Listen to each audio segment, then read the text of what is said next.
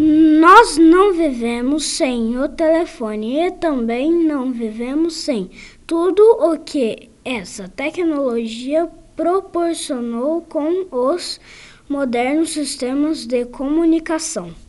Hoje, o aparelho ce... Não, celular faz muito mais do que ligações. Ele é um verdadeiro computador na palma da nossa mão.